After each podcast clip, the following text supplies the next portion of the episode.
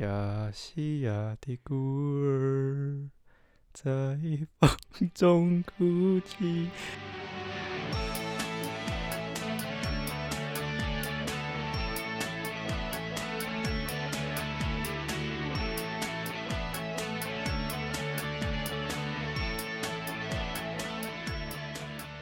第一大台湾学府 上课喽！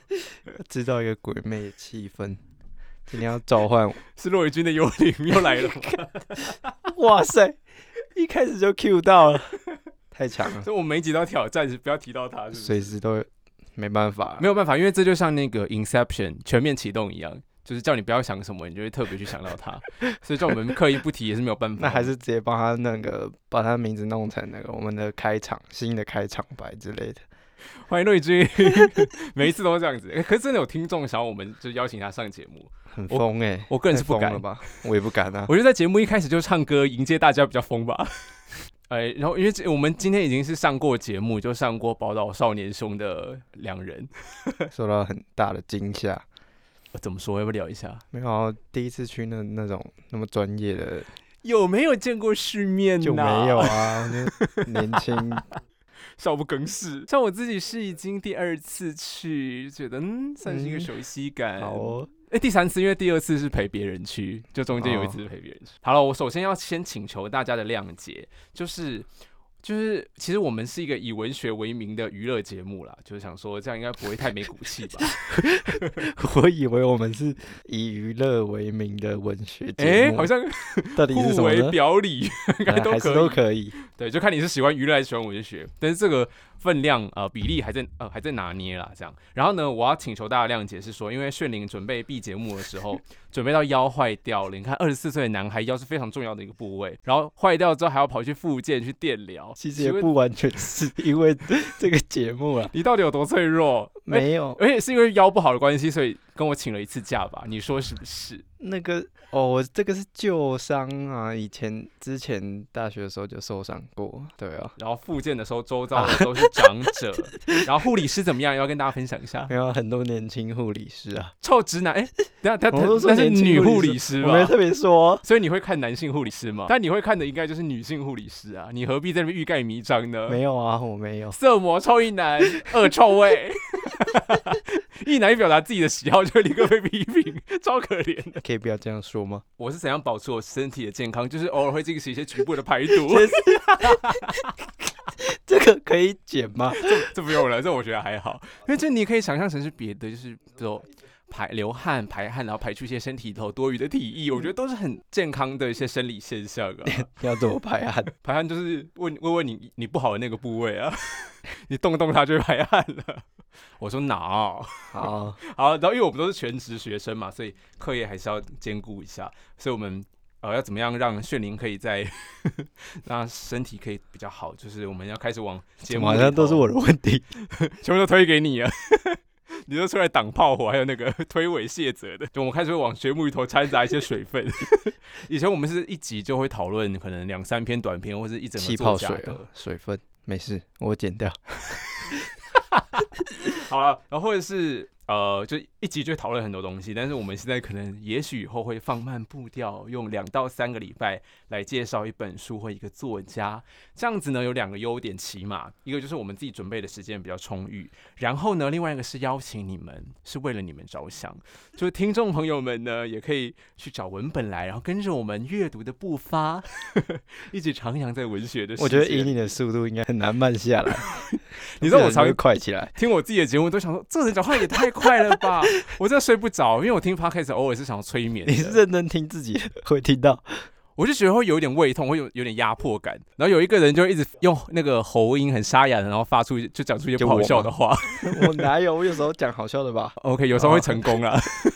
然后因为我们其实第一次两个人导读，我们在课堂上导读的时候，我们就说，可是我们说话的频率就是差很多。就忽快忽慢，想说大家会跌倒，第上一上课就往前跌，因为听觉上面会你知道，腰腰就受伤了。哦，原来是这样子。没有，好，然后反正就是像这次亚细亚的孤儿嘛，是一个长篇的，所以呢，虽然很好读，但是我们还是慢慢来比较快。是九把刀非常台重要的台湾我还没讲哎、而且而且我们每次录音，除了时间成本之外，还有花钱的部分啊。所以像是要征求干爹干妈了我吗？对啊，我们抖内账哎、号了、我们真的是无偿付出哎、我们就是把所办打工的钱都拿来。付那个录音师，而且就是在研究室，我都没有时间读书，因为我都要剪音档。你说我们没有钱，这样怎么还有办法继续做下去？所以请大家同情同情，可怜可怜我们，这么快就开始跟跟大家要钱啊？没有啦，我我觉得目前还没有这个打算吧，是真的有要，没有啊，应该还没有吧？只是爱怎叫求。么可能？我们的流量还装可怜。这么小你？知道我那天看百灵果的 IG 的粉丝数，嗯，九点多万呢、然后我们刚破一百。那是因为他有在做那个吧，就是，YouTube。一些对啊，YouTube，还有他不是有脱口秀还是什么？哦，对，因为他们节目其实更新很频繁，就是因为我算他们算是我固定有在听的，所以他们是有 KK 秀，就是访问，然后有做读书会，嗯。然后还有就是他们自己的国际新闻。哦，对，哦而且他们其实已经累积很久了，对啊，对啊，之前有做其他节目嘛。嗯，那我们要做什么别的？我们才刚起步，我们就先把我们自己的本业给弄稳固吧。那他们本业是什么？呃，国际新闻，好，就他们是从太阳花之后，哎，太阳花的时候，炫宁几岁？高中十高高七十七吧，十七十六。我也差不多啊，我也差不多是那个年纪，就是 年少轻狂。好啦，所以我就是说，我们现在预告一下啦，就是这礼拜我们可能会先讨论亚细亚的孤儿上集，然后下礼拜我会有一个礼拜是私器私用聊马祖，然后炫灵因为腰不好是跟我请假，然后我们我请到了是南干的曹家五姐妹里头的两姐妹，就其中一个是自学马祖话，自学八个月。那我觉得这个很厉害，是因为她自己做个人的母语附证，就是你要知道马祖话的资源真的跟台语不能比。那我其实无法想象她到底怎么样可以做到，就是本来是几乎完全不会，她都要听得出来，可以呃听得出来她是背稿子的，就一个字一个字这样记起来。可是现在她已经会跟长辈尬聊，而且她主动说，因为我在学马祖话，那我可不可以跟你尬聊？所以他是找长长辈学的。对他有一集最近的一集 YouTube，就是他去他挑战呃马祖话马拉松，马拉松不是哦四十八公里还是几公里？我四十二，反正他就是要连续四十二小时嗯只能讲马祖话。就那会儿对方听得懂马祖话，他就只能讲马祖话，哦所以他是跟他妹妹一起去东引，因为东引没有他认识的人嘛，没有亲戚，对，可他就找朋友的长辈，然后硬跟他们聊，说我可以跟你讲马祖话吗？超级逼，超他他是屌开直播，哦，没有是剪辑剪哦接成呃一部 YouTube 影片这样子。对，然后另外一个是在地知识型王美，就是刚刚那是掐米，他有一个 channel 叫掐米雅店，就是掐米很烦，就马子话是雅店。对，然后他的妹妹叫做艾比，他有一个 YouTube channel 叫迷途艾比，然后之前会介绍，比如说怎么做笔记啊，可以更高效的学习。但是其实最近他有剪这一部是马祖最大的庆典，就上次我忘记跟疫情有没有聊到，叫做百名嘛，北望，然后就有个半小时的 Vlog，超好看。因为其实北望很庞大，是每一个岛，因为台嗯马祖有四乡舞蹈嘛，每一个岛然后每个村落几乎都会有自己的北邙这样子。然后你们可以先去 YouTube 上预习一下他们两个的影片。那我会请到他们，他们其实平常都在呃台北和呃台湾和马祖之间移动。那我特别就是邀请到他们，呃定到他们刚好都在台北的时间，然后来跟我们聊一聊。哦，对，然后下下星期再继续读吴浊流，还有亚细亚的孤儿。好，对或是或是大家那个留言说不想不想要听，不想听，我们还是想把它做完吧。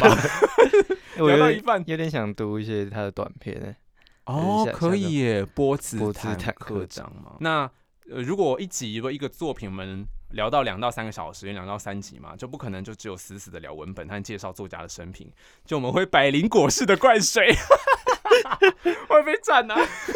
没有，我很喜欢，我是很喜欢百灵果的那个风格，就是他们是假借国际新闻之名。就是他们其实不是只有严肃的在聊他们的本业，就是其实是有很多生活的分享。嗯那我觉得要邀请，就是把门槛放低，然后才能邀请更多人一起进入。嗯，对，所以如果我们就是从头到尾就很严肃的，虽然我个人也无法严肃起来，对 对，严肃在聊骆以军的文学风格怎么样怎么样，我想大家可能还是会有点就是觉得谢谢 too much 骆以军。对，所以我们可能会灌水，呃，有一些文学上的自由联想、自由发挥的，反正我们就试试看各种形式，好吧？然后呃，以后一周一本书这种很硬的企划，就会也可能就会面临转型嘛，因为太累了，然后我腰也不好。好，一起去电疗。你知道我腰还是我可以讲一下我腰的故事？你讲，你讲。就年纪到了之后，就真的开始坐久了，就会觉得下背就是腰那边嗯，两块肉，两块肌肉，那对，很酸。然后我就有一次去按摩，然后按摩师就是是哪一种按摩？先不跟你讲，就因为你还没有成年，你 太年轻了。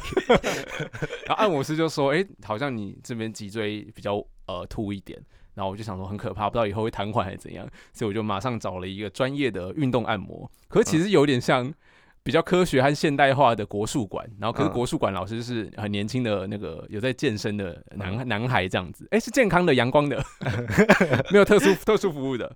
对，然后他就就先帮我放松，就是很呃按摩一下我的腰啊腿这样子，然后之后就开始轮流大力的抽我两条腿。抽对他就是会说好来喽，然后就拔这样子那个拔，然后他说可能没有办法改变太多，但是脊椎是稍微有沉下去一点，但是重点是我后续还是要自己去练，嗯，把背肌给练起来。对，好像有人在做那种很常做那种拉骨，然后还好像还可以长高。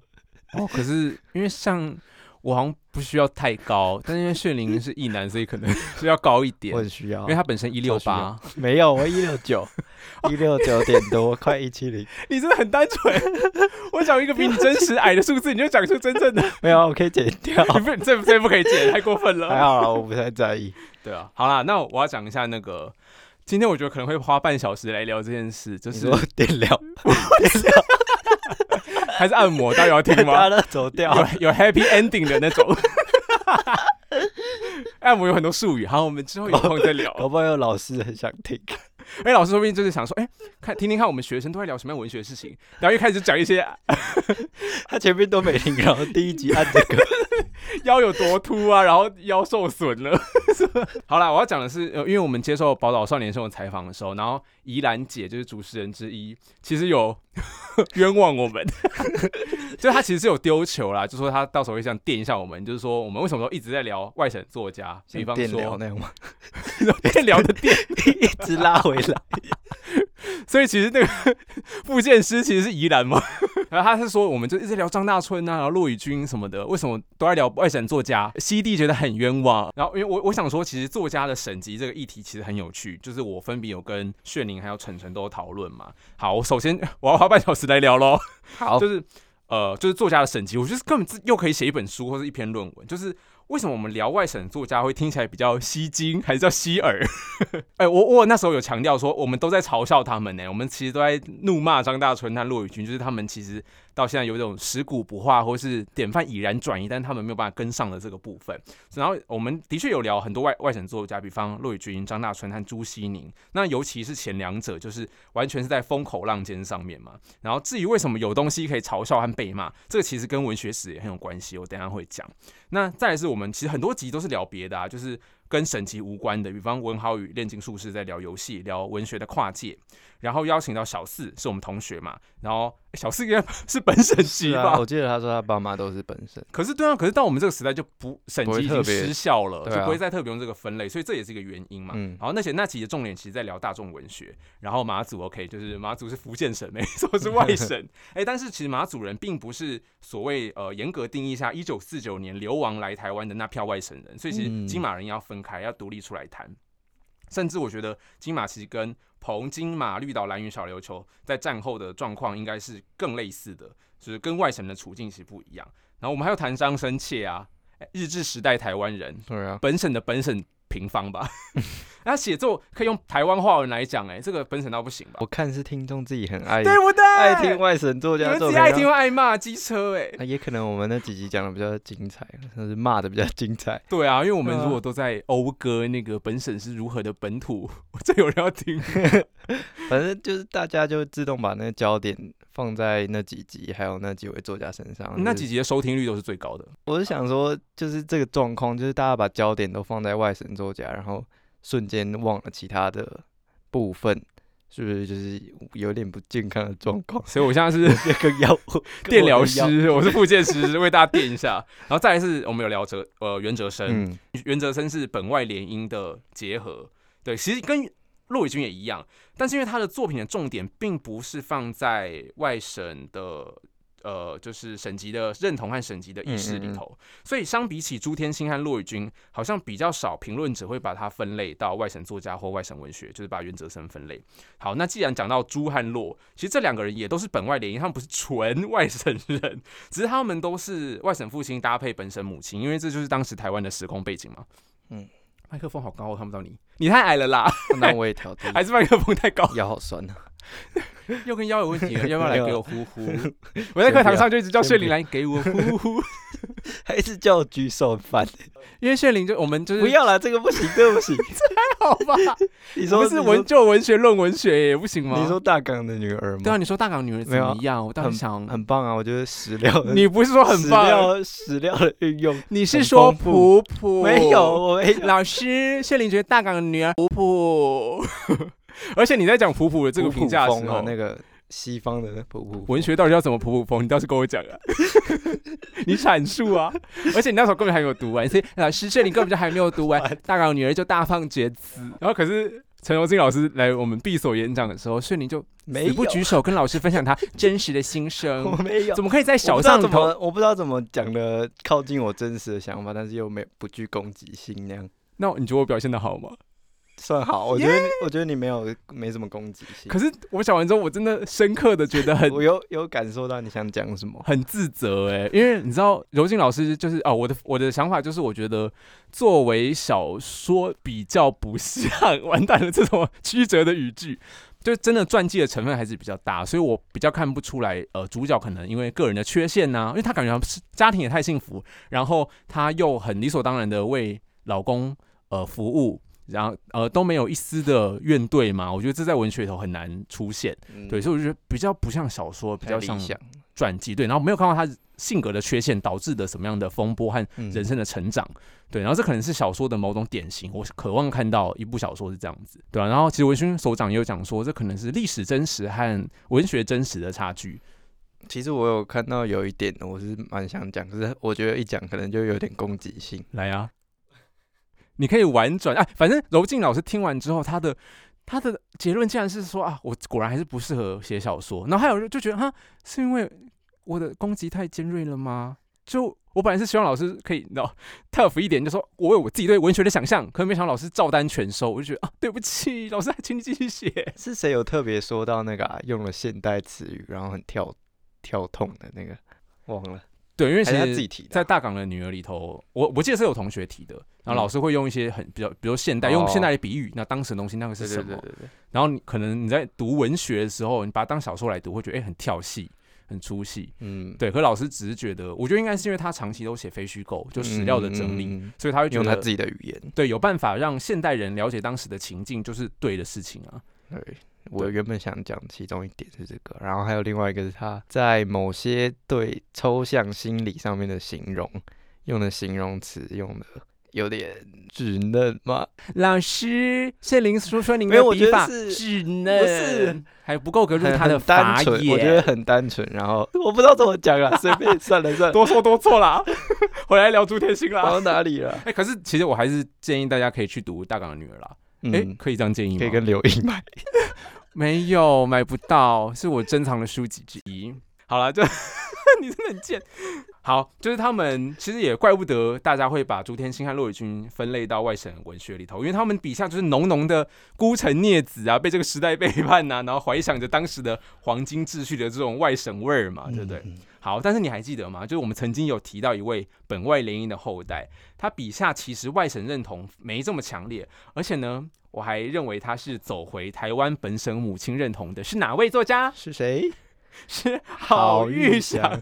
对，那即使他的作品已经不那么外省，但是他还是会被分类到外省后裔作家，所以等于说外省作家就是只要有一边爸。爸爸或妈妈，那主要是爸爸是外省人的话，他就会被外省掉哦。那以前其实又很爱用父系血缘来分类，那所以等于说你要爸爸妈妈都是本省人，你才配称本省作家。所以等于这扇这扇本省之窗会开得很窄。那笔下要写很乡、嗯台湾乡土，呃，笔下如果写很台湾乡土，但是只要血缘有外省，你还是会被发配到外省作家，比方洛伊呃不是那个郝玉祥，嗯，对不对这是其一听你讲到这边，我就其实会觉得本省和外省这种分类，我觉得蛮粗浅，那些好像会有点危险，危险就跟就跟我们把现代主义和写实主义弄成对立，跟大家好好解释什么是 现代主义和写 Google 去实主义 Google。不负责任。那然后我我举我自己的例子来说，就是假如我自己之后出书，然后正式成为作家，那我到底算外省人、本省人还是原住民作家？因为我血统上比基本上是很复杂，你是个杂种包对。小心被骂，这小心被骂，哎，咱我想我把它变成正面的意思，empower 他，好不好？混这个混血儿，帅，我不够帅，我觉得我可能会用，如果我是那个编辑，我会用混血杂种来包装你。混血王子的部分是看不出来，对，反正就是因为我本身的协同上面就是基本上就是台湾的族群算全包了吧，然后杂糅那像我这样的身份，要怎么去划分？那还有划分的必要吗？就是我自己现在想要的答案，就是以我写的作品内容，哦然后来分类，不再以作家的族裔去分类。对对对。假如我写了比较多的眷村，哎、我之前写过眷村呢、我大学时候结果有投稿，哎留留在文学史上吗？没有没有，我我差一分就拿拿奖，那个老师的奖评是太多那政治意识还是什么国主意识。你来公布一下那个评审老师，我忘记是谁，我忘记是谁。我我蛮傻眼，我那他时候蛮傻眼是中文系的老师因为还有另外一吗个选手，另外一个选手也有写到眷村，嗯嗯，就是我学长，然后他也写到眷村，然后他同时一起评这两个作品，还是毫无政治味儿的。他们就太太有国族意涵还是什么什么，就不给我们分数字，然后我哦们就没得奖。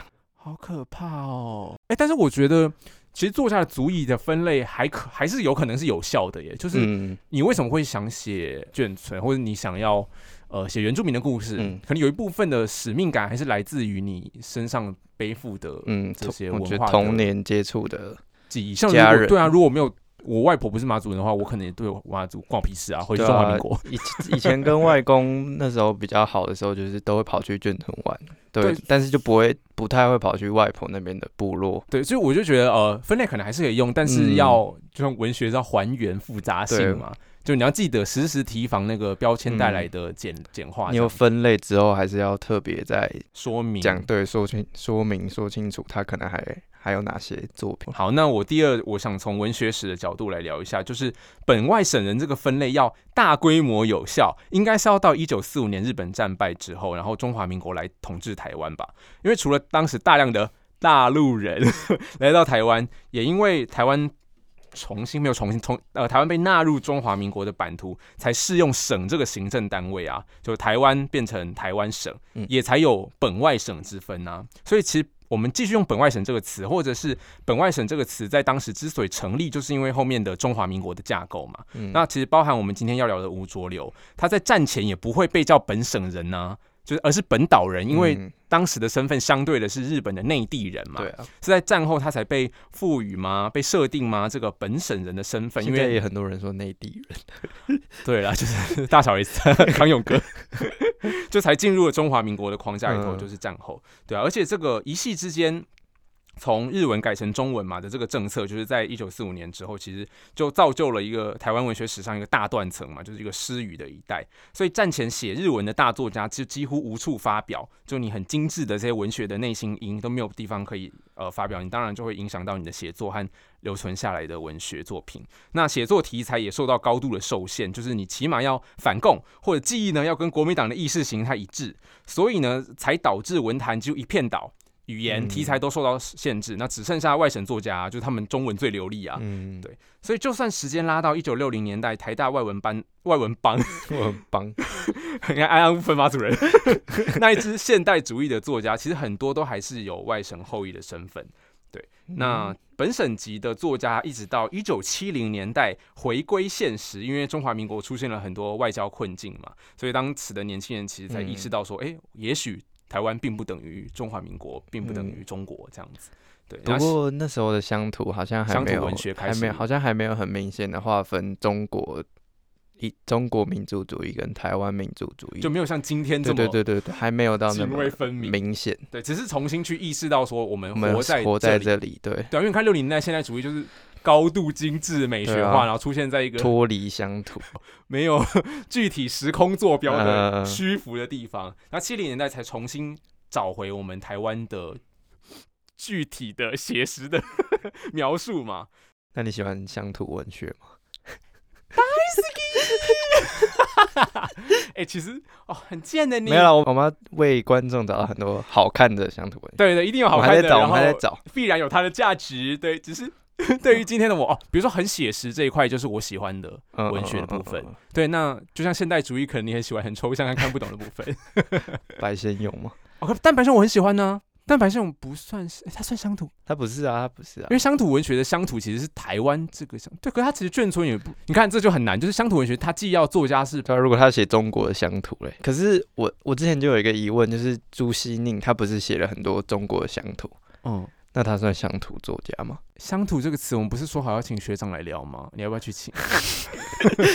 乡土这个词也一直在文学史有变化嘛。相对就跟中国一样那七零年代那个乡土文学应该比较值得跟那个中国比较无关。对，然后我可我要讲的是，就是到八零九零年代之后，省级这个变相又几乎失效，因为其实当时本外联谊的第三代已经出来了，然后写作题材也开始大爆发，因为解严嘛。然后从个人的作家个人主义，Shut up!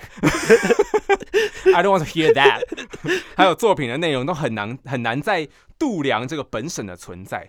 那为什么张大春、朱天心、骆宇军却还可以维持这个外省的标签？就是相对于本省，其本省这个标签很快的就呃褪褪色掉了。其实我觉得正好也是因为后来八九零年代台湾的本土化运动兴起，那直到现在嘛，那外省后裔的作家开始觉得自己的记忆摇摇欲坠，难道我所什么我记记得的都不算数？那以前是他们的认同和记忆很稳固，那现在诶尝到同样的滋味了，所以反而会迫使他们去更抓住那些稀薄的 外省的元素的认同，回到那个古典的文化的中国里头，所以反而外省性又在，尤其在当代更鲜明啊。嗯，对，所以才又被我们抓出来嘲弄啊，这是原因啊！对，你们自己来听。这个我觉得这个分类也是已经在变化，就是外省跟本省都是到了九零年代到现在，那个本省作家基本上就真的已经消失。对啊，我们就不会再特别提对啊，我们不会特别，我们只会在说外省作家，因为他们在对抗的都是现在的主流了。对对对对对，没错啊我会。特别讲主流，就像你这样讲，没错没错就是我们不会再强调我们自己的省级了，对不对？嗯，对啊，然后外省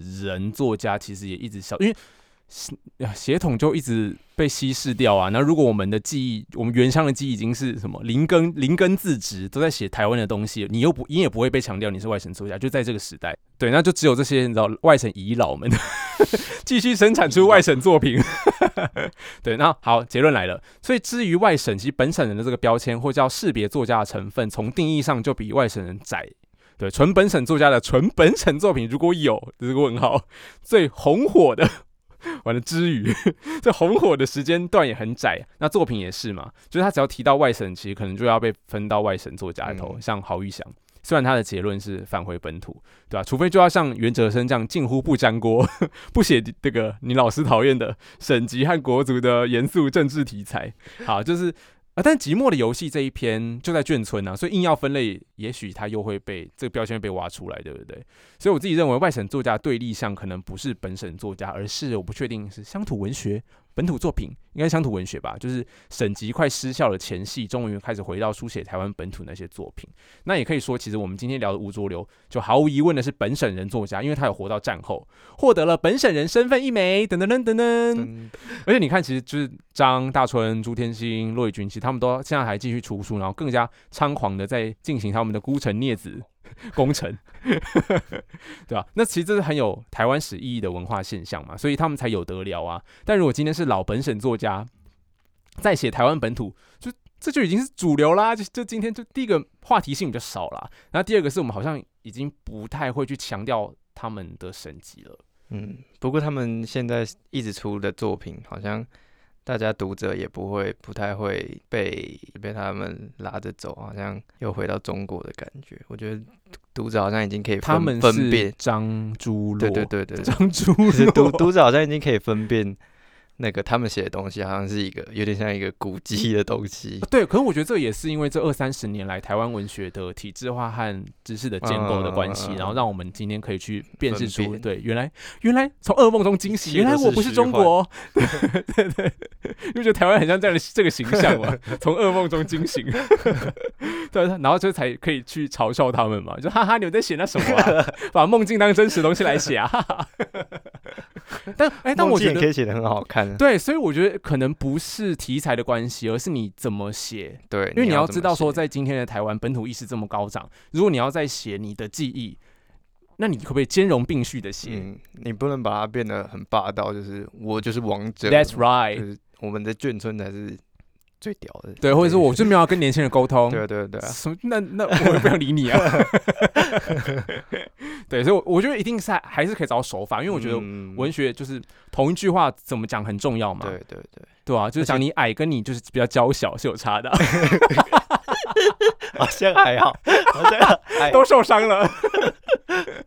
对对，我对我的意思是说，就是可以可以选择这种表达，而且我觉得不眷村这个地方真的是蛮特别，蛮还是值得留下来。奇幻的一个地方。如果把它变成一个文学里面的一个题象材、题材或是一些就是它终究就其实就是骆伟军在西夏旅馆里头尝试的吗？就是在沙漠里头哦消失的一个一支文明。呃，只是我就觉得不需要废话这么多，又在骂他了啦。好，所以比如说陈柔静老师，刚刚我们提到嘛，就是嗯他在讲日治时代的高雄大港的女儿。那你知道陈柔静是什么神迹？就是大家大家已经不在乎了，就是除非他写的又是嗯中华民国伪伪光正的意识形态，嗯那我当然就会又做一集嘲笑他说：“哈哈，你看外省作家啦，有过来哦。”可今天他就不是啊，所以我们就不会特别 对吧？他他写那根本就不会让人联想到。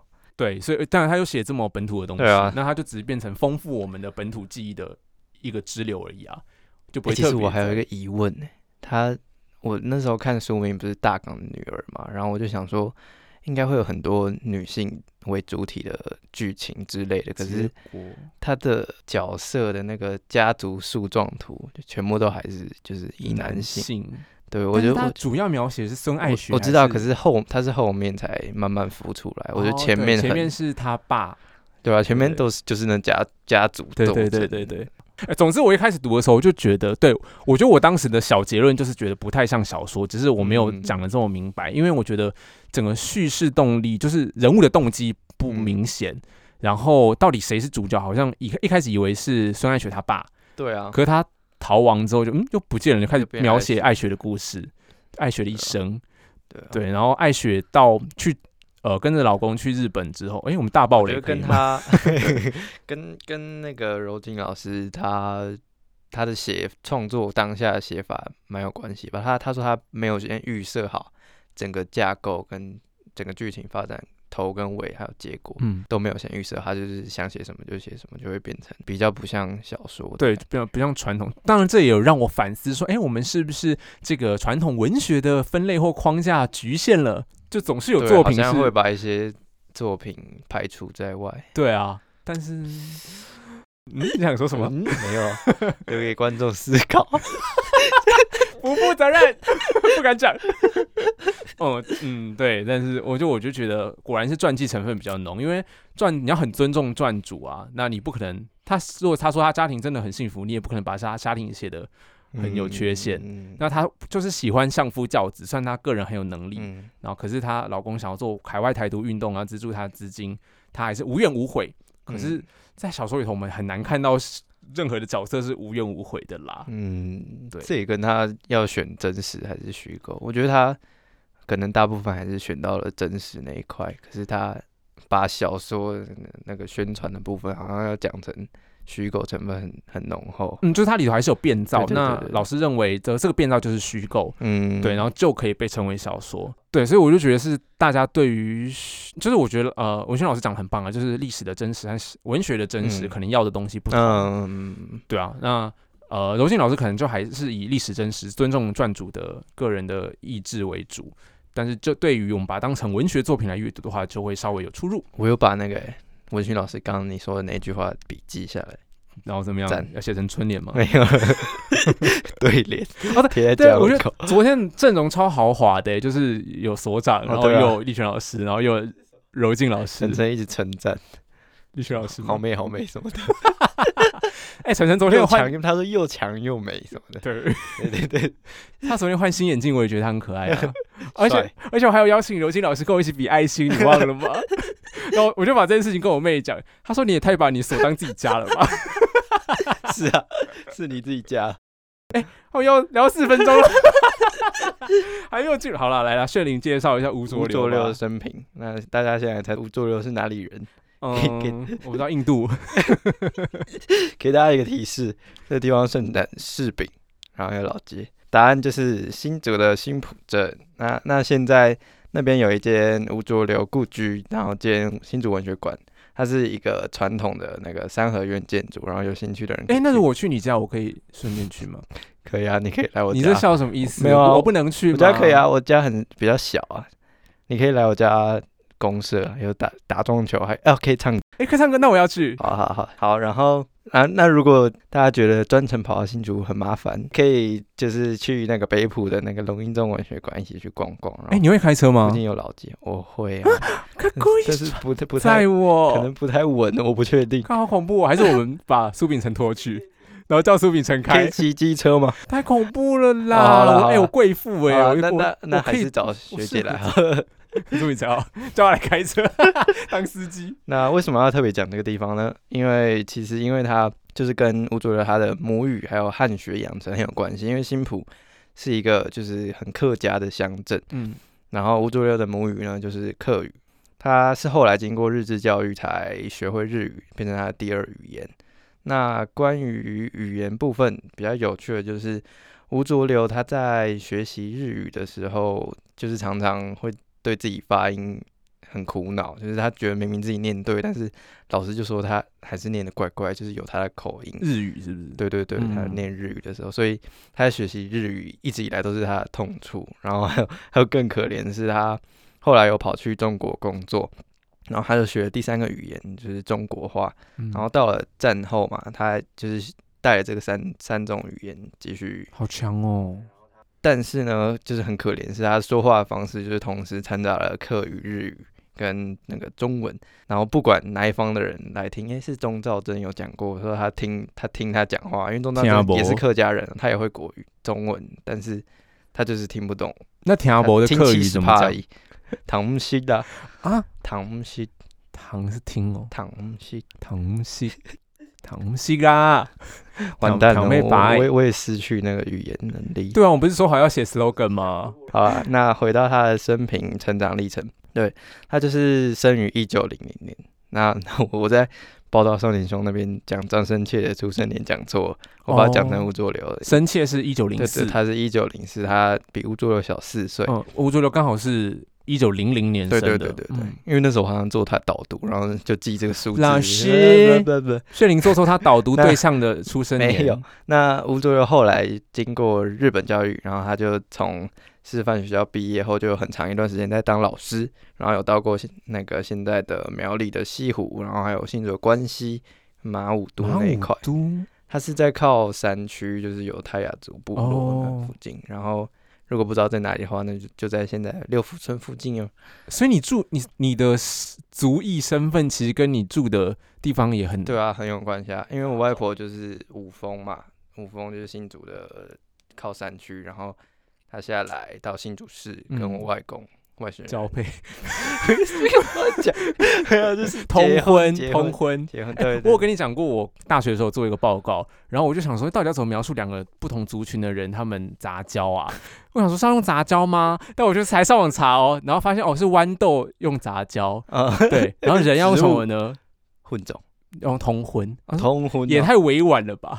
婚好奇怪。对，所以可是想想说交配没错，不然怎么会有你？然后你妈，我妈就在新竹市诞生，然后我爸是客家人，然后他哦峨眉到竹东，哎，你身上就是一个就是新竹啊，史的很新竹啊。那我讲过我是中华民国台湾之子吗？你可以讲。好，就是如果当时在一九四九年，呃，国民党。呃，一九四五年，呃，反正一九四九啦，一九四九，然后国民党没有来到台湾，然后台湾目前的江中华民国自由地区的有效统治疆界没有只剩台澎金马的话，那身在马祖西莒岛的我母亲，一定就会往内地嘛，就真的是她的内地嘛，往中国大陆嫁去啊，可能会到福州，或到上海，或到北京，所以不不可能。呃，来到大后方，因为他们完全是看不到台湾的，因为相隔两百多公里，不可能来到台湾，然后认识家父，然后展开一段孽缘，然后生下了我，所以我真我就是一个中华民国台湾之精子，受精卵，哇，那如果你妈那时候跑去内地，所以现在就变成北京大学什么中国文学部之类的，哦，有可能啊，然后我就觉得誓言要解放台湾，可能会变这样的立场，感觉也蛮有趣。然后开播客，来 抨击台台独岛内台独势力，笑屁啊不！就是该死哦。然后比较重要的他的生平的部分，就是他在当老师这大段期间，就是最重要的就是他在面对日本人压迫的时候的反应，就他的反应跟杨奎啊，或是林献堂那些政积极参与政治运动人很不一样，然后也不像传统文人就是比较靠拢日本政权获取利益那样，他他的反应跟他的祖父很像。就是有很老庄思想，就是看到不公不义的事也不会上前插手，就是虽然心里有一些波动啊，不愉快的波动。你但是在说吴浊流本人，对在说胡太明？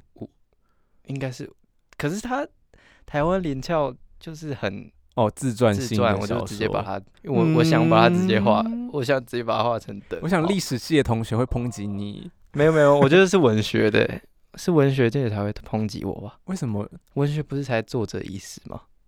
历史应该不会因为历史就说你怎么可以把你们那种小说当成是史料来用啊？啊，就是因为这本小说它自传性质很强，所以我会不小心把它的主角跟他本人做上连接，但是其实上他们的关联度其实也蛮高的。如果要去认真做研究，其实应该是可以挖出来，就是对比。作家本人和他的角色，嗯，很像。反正他就是偏向那个哦老庄思想的部分，起，对。对，就是看到不公不义的事情，他不会想插手，然后就自己在内心把它转化掉，嗯就是是比较中庸常的个常想对，常常想说，那我自己活下去，先自己活下去最重要。然后他在台湾联侨里面就有提到说他的那个冷感症，冷感就是他这段我念一下这段，就是他说的他自己身上的冷感症。从这个冷感症看来，我这种人是不是完全缺乏民族精神呢？不是的，不是的，那么是被理智压抑着吗？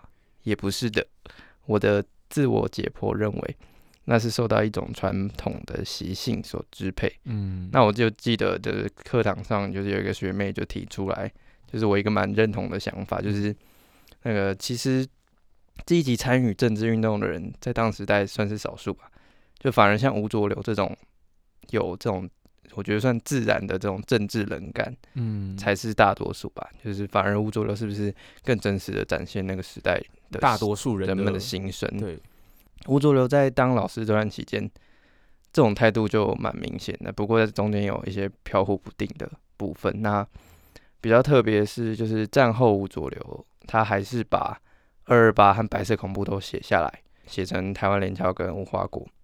可是亚细亚的孤儿是战争还没有结束，还在被日本统治的时候他就写了啊，对对对，所以我觉得嗯有点。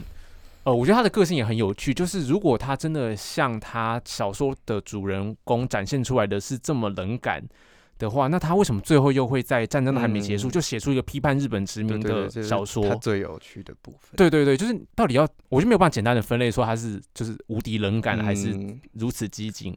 也有可能是他在就是历史的变化中就是忍不住了，嗯，然后是书写就对他来说就是最有利的那个控诉工具。这个文青的说法，嗯，文青文青，搞不好大家很爱。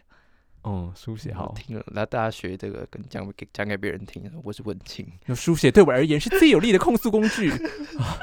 然后另外一个他生平也比较重要的点就是他当他有当过记者，哦他第一次当记者就是在一九四零年代跑去中国那一次，然后后来回到台湾又继续担任《日日新报》的记者，然后后来哦战后又成为新南新闻的就是成员。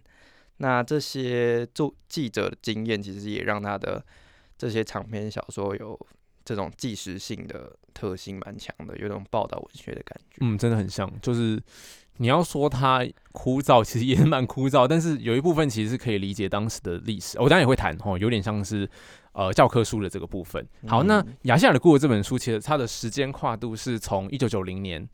到战争还没有结束，就四五年之前，那其实几乎是横跨一整个日治时代，所以你可以把它当成是一个日治时代的一个普通老百姓的生活史这样子。嗯那书名的书名还有主角名称本来叫做胡志明，但是因为他越共头目、越共匪囚 一样，所以后来主角就改名叫胡泰明，那书名也改。但其实书名一直有一番更迭啦，就是一九四五年完稿哈，本来叫做胡志明或者孤帆，那一九五六年才改叫亚细亚的孤儿。对，那其实这之前都是日文版哦，一九五九年才诞生第一部中文版。对，那因为书名呃都是日文嘛，所以呃因为原作是日文，所以书名是日文。那我最喜欢的是一九五七年的版本，叫做 Yuga Mera de Dashima，就是被扭曲的岛啊，被动哈，瘦身型。对，然后。老师和有些同学批评说：“哎，叫孤儿好像就是一直暗示着台湾应该要找到一个爸爸妈妈，所以应该让他这本书还原叫胡志明。那这个志明呢，可以理解成是有志于明朝啊，不是骆以军的明朝，是真的明朝的那个明。Hello，骆以军。对，Hello。呃，因为一九七七年的时候，吴浊流就解释说，这个明是明朝汉族的意思。对，所以呃，会衍生出来的讨论是说，哎，他是他不认同清国吗？是受到郑成功的影响吗？依然奉明朝为正正朔吗？而且明清在交接的时候，其实日本那时候就也发展出一个思想，叫做华夷变态嘛，就是哎，在大中华的土地上面，满人竟然取代了汉人，这思想都是蛮变态。对，然后中原大地被蛮夷取代了，那真正的中华文明的精髓到哪里取得呢？就就是我大日本的死，然后疑似就是这套思想可能跟后来日本侵略就是。中国有关系，对，那有个重点是，其实这中国的意义一直在改变嘛。像日治时代台湾人崇尚的那套汉文化和文化祖国，想象中的那个，然后可以教我们汉字的那个国度，和实际上当时的日治对日治台湾人想要去留学做生意的，到底是明朝、清国，还是一九一一的中华民国呢？就大家私募的和你真的要去交呃交涉的，其实那个中国的意义都不一样，只是很容易就混同。对，那其实中国到这个这个词现在还在变，就是解严前的中国是台湾拿来自称嘛，对，中国是中国人，对，但现在你讲中国，应该就很明确是指对面的那个政治实体，就是中华人民共和国了，对吧？那老师为什么会觉得书名应该要改回胡志明？因为陈应真先生就是左统应真，很爱共产党的那个应真，他就不愿意自己的作品。呃，被称为自己是是台湾文学那个陈映真嘛，他在一九七八年的时候就说胡泰明最后在书里头发疯，其实是假装疯、佯狂哦，干嘛呢？他其实是要到抗战的中国，就是当时在打日本中日战争的中国，是大大后方里头去协助祖国，就协助中国打日本。所以这个疯掉的胡泰明疯掉这个开放式结局，竟然变成两岸争夺的对象。陈医生就说，假装发疯是亚细亚的孤儿要回归祖国，等于回到爸妈温暖的怀怀抱当中，超强的。对啊，就真的是统战功力一流，超强。好，那不要再补充小知识了，来聊那个小说本体。就是如果硬要讲的话，是一部该说稍显枯燥吗？这至少比五赫有趣啦，因为到太枯燥。我可以把它当成是一部日治时代的台湾人都怎么样生活的一个历史科普啦。嗯，但但我觉得是阅读年代的问题，因为我们现在已经对日治台湾史算是了如指掌了，它已经进入教科书，变成一个基础的知识。可是当时的那个年代，一九五零年代，日治还叫日剧耶，那日剧的时代故事怎么样呢？不能问，不能说，一切尽在不言。你不知道，你少在那装年轻，就是不能讲的事情。所以当时就只能用文学去保存记忆，保存历史，就还算是情有可原。这样。那我那我回头讲一下那个孤儿，刚刚好像还没有特别说到，为什么是为什么后来改名成孤儿这个东西？就是有一些论者诠释说是什么孤儿意识，嗯，就是因为它里面的剧情有说到他。从一开始在台湾嘛，中间有到日本留学，然后他发现日本人觉得他就是他不是他的一份子，然后又回到台湾。回到台湾之后，因为他那时候还是觉得中国他的祖国，反正日本不爱他，那我就去中国就好。就有一段时间跑到中国当记者，那段时间他反而又被中国人说。你是日本人，你不是我们中国人，你不是中国人，你不会讲中国话，你不要来搞事什么的。嗯，好啦，怀疑他是间谍还是什么？是嗯，对。然后后来又回到台湾，就变成说他在日本、中国方面都都不被接受。对，这是一个孤儿的意识。那为什么不叫蝙蝠？亚夏的蝙蝠？因为蝙蝠就被两边都讨厌啊。他说鸟那边就说你不是鸟，你是你有那个耳朵，你是老鼠。然后老鼠就说哎，你有翅膀，你是鸟。有这种说法？有，你不知道你没有听过蝙蝠的故事，童话故事，它是一个寓言故事啊。这是哪一个？可以好好读书吗？森林。清领时期，没有很远吧？